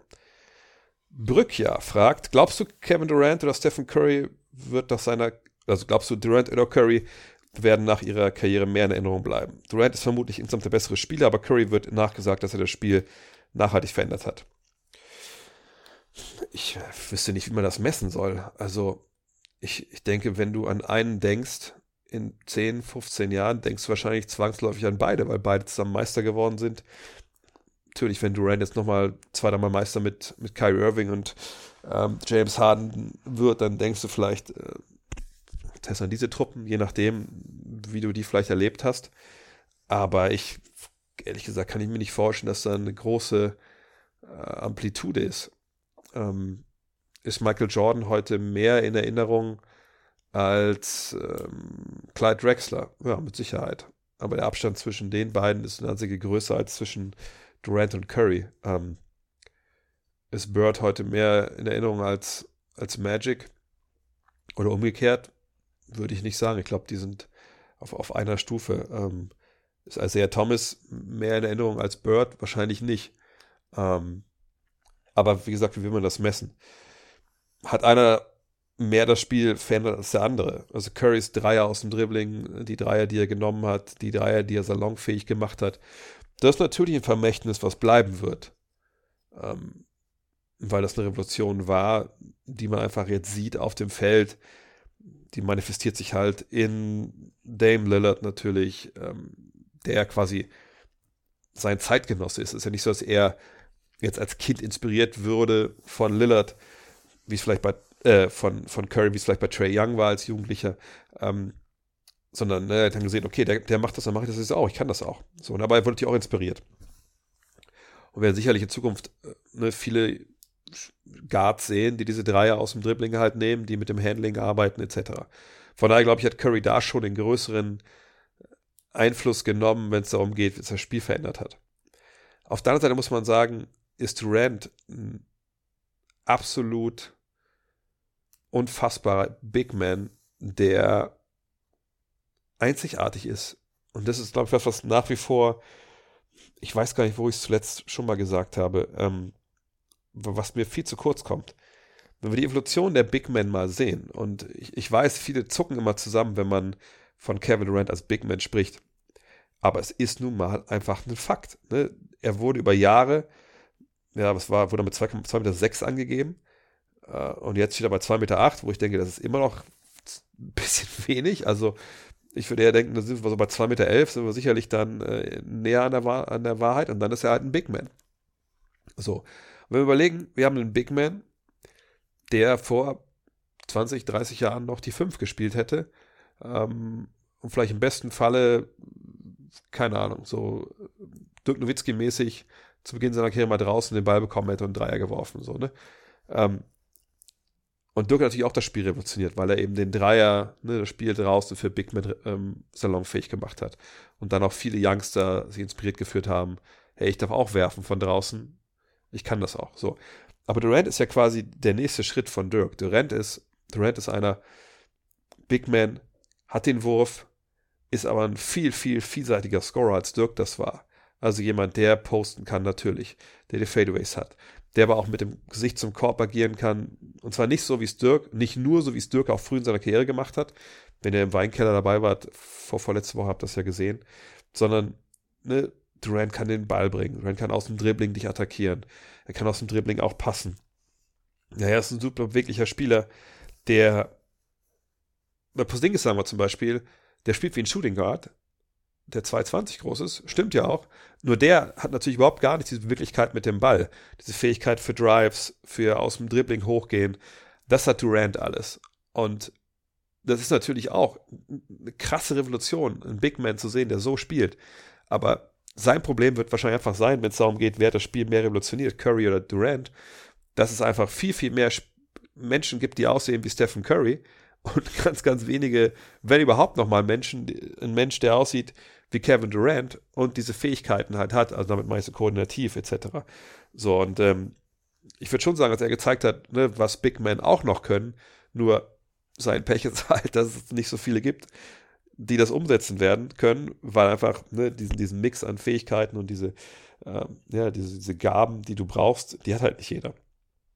Von daher, ich würde sagen, Aufmerksamkeit wahrscheinlich, jetzt was noch passiert in der Karriere, ungefähr gleich ähm, und revolutioniert der eine ein bisschen mehr, aber auch nur, weil der andere einfach wahrscheinlich kaum Nachhammer finden wird.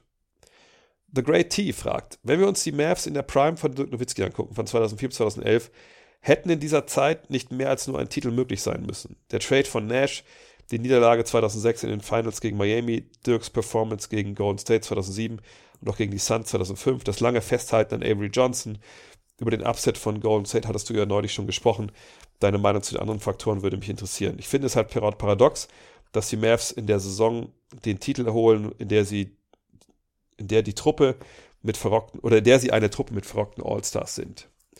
Ähm, naja, aber sie waren halt eine, eine Mannschaft in der Saison 2010, 2011, die eben All-Stars im Team hatte, jetzt egal wie verrockt die schon waren.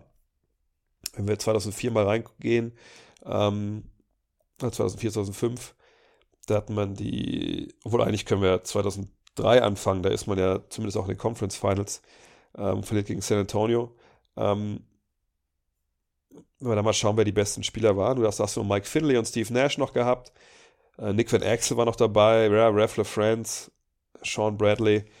Ne, das, das war schon, das war schon ein Wort, da war man auch schon ne, nicht mehr so jung. Ja, Finley 29, Nash 28, äh, Dirk 24, aber da war halt San Antonio noch so als Roadblock äh, dazwischen. So, 2004, 2005. Ja, da ist dann äh, immer noch Steve Nash, immer noch Finlay, Anton James, Anton Walker kommen vor der Saison dazu. Das war aber so eine Saison, wo, äh, ich glaube, der Walker-Trade war ja unglaublich spät, wo sie nicht so richtig in Tritt kam, man auch vielleicht gemerkt hat, dass dann zu viele Köche so ein bisschen äh, den Brei kaputt gemacht haben. Und dann kommt es ja dazu, ne, dass, ich glaube, Nelson, wie war das nochmal, geht ja quasi mehr wie er selber und übergibt dann, weil er wie, du hast ja auch mal gesagt, ne, der kam ja stellenweise in Golfschuhen schon zum Training, äh, Don Nelson, und übergibt dann an seinen selbst quasi handverlesenen ähm, Nachfolger Johnson. Und in dem Jahr dann immer noch mit Finlay, äh, der der zweitbeste Scorer ist, Jerry Stackhouse, Josh Howard, Jason Terry, Keith Van Horn, Eric Dampier, ne, da ist Nash ja auch schon weg, Marquise Daniels, der so reinkommt, Devin Harris. Das war schon auch eine ziemlich tiefe Mannschaft, ähm, aber auch eine Truppe, wo so die, die Schützen, klar, du hattest Finlay, du hattest Dirk, äh, du hattest Terry und Keith Van Horn, äh, aber so Stackhouse, Howard, so die wichtig waren, ah, die haben es von draußen halt auch nicht so gemacht. Und das war aber das war schon eine gute Truppe, aber da verliert man in dem Jahr, warte mal, lass ich mal kurz nachschauen, den Conference Semis gegen Phoenix. Ja gut, das war natürlich auch dann die, die Seven Seconds aus Last Suns, die auf die großen Positionen auch echt ein bisschen besser aufgestellt waren. 2006 reicht es dann ein bisschen in die Finals. Ja, da gibt es natürlich genug Geschichten, dass in den Finals dann ähm, in Miami dass, ähm, die Stadt auch eine Rolle spielt, sage ich mal, warum vielleicht der eine oder andere Mav dann nicht die Top-Leistung abliefert. Ähm, und auch da fehlen, finde ich, so ein bisschen halt die Schützen von den, ähm, ja, also von den Rollenspielerpositionen. Aber das eine Truppe, ich meine, sie führen 2-0 damals. Und eigentlich, ehrlich gesagt, müssen sie das gewinnen in dem Jahr. Ähm, das wäre der, ist der Titel, der, der halt wirklich, den sie, den sie hergeschenkt haben. Und danach, 2007 gibt es den Upset gegen, ähm, gegen die Warriors, haben wir schon drüber gesprochen. 2008 äh, verliert man gegen New Orleans. Das ist, glaube ich, auch die Serie. Ist das nicht die Serie, wo Dirk sogar verletzt ist? Muss ich mal uns nachschauen. Ähm, man verliert. Nee, Dirk spielt schon. Äh, warum hat man das denn verloren? Das habe ich gar nicht. Ich gesagt, die Serie habe ich gar nicht mehr so im Kopf, wenn ich ehrlich bin. Ähm, man hat Terry, mal Josh Howard, Brandon Bass, Jason Kidd ist schon da. Ähm, Jerry Stackhouse, die aber dann alle so ein bisschen underperformen. Ja gut, ich meine, Martin Nowitzki, Terry Howard, Brandon Bass liefert noch halbwegs ab. Kid ist okay. Aber dann schon Stackhouse, Devin George, Eric Dampier, Barrea ist noch nicht da, also nicht in der Regel, nicht, nicht in der Lage, da wirklich Beitrag zu leisten. Aber krass, 2008, die Playoffs hatte ich echt gar nicht auf dem Schirm. 2009 da verliert man dann gegen Denver. Das ist das Jahr, wo das mit seiner, also mit, mit wie hieß sie? Crystal Taylor, glaube ich, ne? Story mit Dirk ihn sicherlich auch beeinflusst. Ähm, und dann 2010 vielleicht mal gegen die Spurs zu Beginn. Das ist gesagt, die Serie, wo Dirk mir danach damals im Auto erzählt, so, ja, die wussten halt genau, wer bei uns schießen kann und, und, und wer nur über links geht und, und haben es auseinandergenommen und wir waren einfach nicht gut genug. Ähm, naja, und im Jahr drauf werden sie dann halt Meister. Also so wirklich die Niederlage gegen, gegen New Orleans, die wundert mich echt so ein bisschen. Die hatte ich echt nicht auf dem Schirm. Aber sonst, ich glaube, es ist halt schwer zu argumentieren, außer vielleicht 2006 und 2007, dass sie das beste Team der Liga waren. Ähm, einfach weil mal so ein bisschen was gefehlt hat. Also dieser klare Zweit-All-Star, den hat der ja einfach auch nicht in diesen Jahren, wo man sagt, das ist der zweite Abo-All-Star, den du halt brauchst. Und ähm, von daher, wenn man mal guckt, wer in den Jahren auch Meister war, fangen wir mal 2004 an. Na gut, da schlagen die Pistons die Lakers. Das ist damals die Zeit hier von Ben Wallace, Rashid Wallace, Chauncey Billups, Rip Hamilton und Co., die dann halt dieses Lakers-Team mit Kobe, mit Shaq, mit Peyton und Karl Malone schlagen. Ähm, da denke ich auch, dass die, die Mavs dann nicht besser waren. Jahr drauf ist dieses desaströse Finale San Antonio gegen Detroit, wo es halt nur ekelhafte Defense gibt. Wenn euch zu viel Dreier geworfen werden, könnt ihr euch ja mal die Finals angucken. Äh, da denke ich, waren sie auch nicht, nicht gut genug. Dann verlieren sie gegen Miami, das hätten sie gewinnen müssen. Nach wie vor denke ich das. Ähm, dann die Spurs in den Finals gegen die Cavs mit, äh, mit, mit LeBron zum ersten Mal. LeBron keine Chance. Spurs sind auch wirklich äh, richtig, richtig gut unterwegs. Dann gibt es Boston gegen LA. Boston gewinnt, nachdem da sich die Big Three zusammenfinden. Eben Pierce, ähm, Allen und vor allem KG plus Rondo äh, plus Perkins. Auch da denke ich, äh, hätte jetzt nicht unbedingt der das eine große Chance gehabt. Die Lakers gewinnen die nächsten beiden dann gegen Boston, gegen Orlando. Da ist dann Kobe, Gasol, ähm, Odom. Also auch da denke ich, das ist schon, schon besser als das, was Dallas halt bietet. Und dann wird Dallas 2011 Meister. Also ich glaube einfach, dass 2011 auch der, der Westen vielleicht ein bisschen leichter war und dass man einfach gegen die Heat das Glück hat, dass man die auch zum richtigen Zeitpunkt erwischt und dass man halt einfach eine geile, geilen Trainerstab hat. Ne? ist ja nicht nur Rick Carler, ist Terry Stotts, ist Dwayne Casey. Dwayne Casey denkt sich mehr oder weniger diese Zone aus, diese Spielen. Von daher ähm, nee, viel mehr, glaube ich, hätten sie nicht, nicht holen können. 2006, das ist das Ding, was sie leider, oder 2007 vielleicht noch, aber ansonsten denke ich, war das schon, war das schon so, wie es war, schon richtig. Henry fragt, Steph Curry ist der beste Shooter aller Zeiten, keine Frage, aber kann man einen Case für Ray Allen oder andere Spieler aufmachen? Noch ist Allen führender, führender bei den All-Time-Dreiern im Spiel 2 der NBA Finals 2010, zwischen 7 von 7 und der vielleicht legendärste Call von Mike Breen, klar damals, als er gegen die ähm, Heat den Dreier, äh, gegen die Spurs für die Heat den Dreier dann zur Verlängerung trifft. Ja, ähm, also der Call von Mike Breen, der Dreier, hat nichts damit zu tun, ob er jetzt der Alltime beste Shooter ist aller Zeiten. Auch, dass er sieben von sieben Mal in Finals war, war Danny Green, glaube ich, auch mal. Würden wir nicht drüber sprechen, dass der der beste Shooter aller Zeiten ist. Dass er die meisten Dreier getroffen hat, das ist was, worüber man diskutieren kann, natürlich, was sich auch qualifiziert dafür, dass man darüber spricht, okay, ist das der beste Shooter aller Zeiten.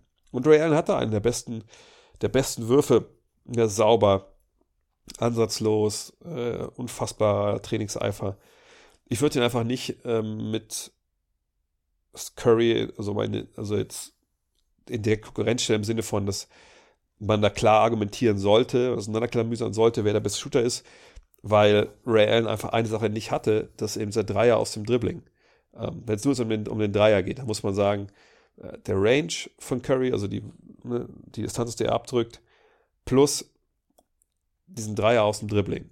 Wo Allen einfach auch ein bisschen spät natürlich dann, oder ein bisschen zu früh in der NBA ist. Wenn er heute in die NBA kommen würde, eben inspiriert von dem, was, was Curry da macht und auch äh, mittlerweile eben Lillard oder Young, würde er eben auch diesen Dreier mehr nehmen und sicherlich auch treffen. Aber eigentlich ist er mehr jemand, der Catch aus dem Catch and Shoot kommt, was vollkommen okay ist, macht Curry auch oft genug.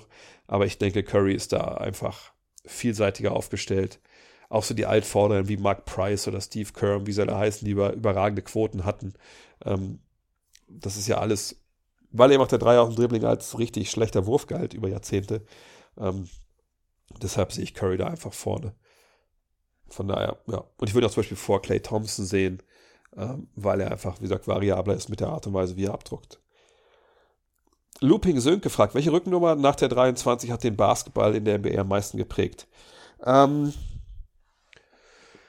Da möchte ich vielleicht, ja, möchte ich eine Antwort geben, die, die nicht die Frage beantwortet, wenn ich ehrlich bin. Ich weiß nicht, welche Rückennummer Daryl Morey abends dem Schlafanzug trägt, aber Daryl Morey hat die NBA mehr geprägt als, glaube ich, alle anderen Spieler mit anderen Nummern, wenn ich ehrlich bin, wenn wir so über die Neuzeit sprechen. Denn ähm, den Basketball, den wir heute sehen, mit Entwicklung zu den Dreiern, sicherlich hat er den nicht erfunden, aber er hat den salonfähig in der NBA gemacht. Er hat den Erfolg gehabt in Houston, auch noch weit bevor dann äh, James Harden und so kam. Und das hat, glaube ich, vielen anderen General Managern so ein bisschen den, äh, die Augen geöffnet. Und auf einmal, ähm, ja, haben alle diese Dreier genommen. Und ähm, ja, von daher würde ich sagen, dass er da sehr, sehr, sehr, sehr, sehr, sehr prägend war. Äh, auch eine Frage von Julian Dimitrievich kriege ich gerade rein, deswegen lese ich auch nochmal vor. Ich habe bei First Take gesehen, dass Max Kellerman und Stephen A. Smith über Janis und KD gesprochen haben. Max Kellerman meinte, dass Janis in Brooklyn KD 1 zu 1 ersetzen könnte. Wie siehst du das? Und zweitens würde ich sagen, dass es für beide Teams eine Win-Win-Situation wäre. Janis ist der bessere Verteidiger und Assistgeber und passt super an der Seite von, Seite von Harden. Und Kyrie und KD ist der bessere Scorer, den die Bucks in den Playoffs bräuchten. Middleton, mit Middleton und J. Hätte er super Verteidiger und Co-Stars. Ja, aber warum, also, das ist ja eine Frage, die in der Realität gar keine Bewandtnis hat. Ähm, das sind beides Teams, die fertige Strukturen haben für ihre jeweiligen ähm, Superstars. Das sind Teams, die fertig zusammengebaut sind und um den Titel mitspielen können. Sind sie perfekte Teams natürlich nicht. Ähm, würde Janis den Netz in dem Sinne mehr helfen, weil er mehr Defense bringt? Ja, sicherlich. Aber ich wüsste nicht, dass so ein Trade diskutiert wird, ähm, etc. Aber ja, die beiden zu tauschen, das wäre schon gut. Aber genauso könnte man auch Steph Curry und Dame Lillard tauschen beide Teams hätten was davon. Also ich weiß immer nicht, was solche Diskussionen dann auch bei First Take wollen. War wohl, war wohl ein, nicht so ein ereignisreicher Tag in den USA in den Sportnachrichten. Letzte Frage. Simon Say fragt, Jakob Pöltl macht gerade einen sehr guten Job für die Spurs. Mal ein Interviewpot mit JP geplant. Wir hatten schon mal einen, das ist ein paar Jahre her. Ähm, ist immer wieder jemand, den ich auf, auf der Liste habe. Hat ja auch ein sehr umtriebiges äh, Medienteam. Hatte auch schon mal Kontakt aufgenommen, ist dann aber ein bisschen versandet. Äh, dann hatten wir mal ein Interview. Ja, vielleicht jemand, den ich mal wieder auf die Liste packen sollte. Da gebe ich dem Simon vollkommen recht. Und Pörtl macht einen guten Job, startet jetzt ja auch ähm, kommt aber mehr über die Defense, aber das ist ja auch, auch richtig so. In diesem Sinne, vielen Dank fürs Zuhören. Abschließend noch ein Hinweis. Ich mache jetzt immer am Wochenende auch für die Primetime-Spiele ähm, ein kleines Video auf Instagram Live immer. Ich kommentiere relativ oft auch die Wochenendspiele. Äh, von daher bin ich da gut im Thema. Das habe ich gestern schon aufgenommen. Heute ja Orlando gegen Boston. Das wird, glaube ich, auch relativ spannend, ob Boston wieder in die Spur kommt. Ansonsten twitch.tv slash André Vogt gern folgen dort und gucken, was abgeht. Und wenn es euch gefällt und ihr habt irgendwie ein Twitch Prime-Abo rumliegen oder habt ein Amazon Prime-Abo, dann gerne da äh, zufassen. Das würde mich freuen. In dem Sinne, euch noch ein tolles Restwochenende und dann geht es bald weiter am Dienstag dann mit dem Fragenstream bei twitch.tv slash André Look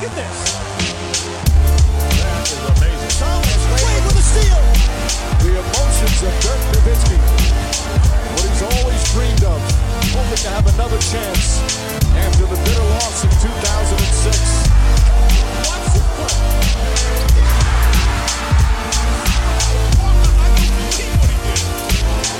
That is amazing.